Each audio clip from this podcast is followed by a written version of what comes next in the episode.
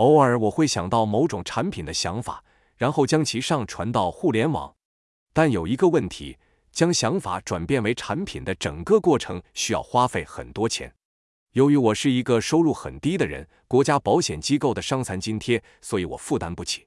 更重要的是，考虑到我情况的严重性，即使非常高的折扣也根本无济于事。我也没有能力捍卫一个想法，因为为了捍卫一个想法，需要与一个办公室进行有组织的工作专利编辑，我也付不起钱。所以我想，推广产品创意的能力是否应该只留给有钱人呢？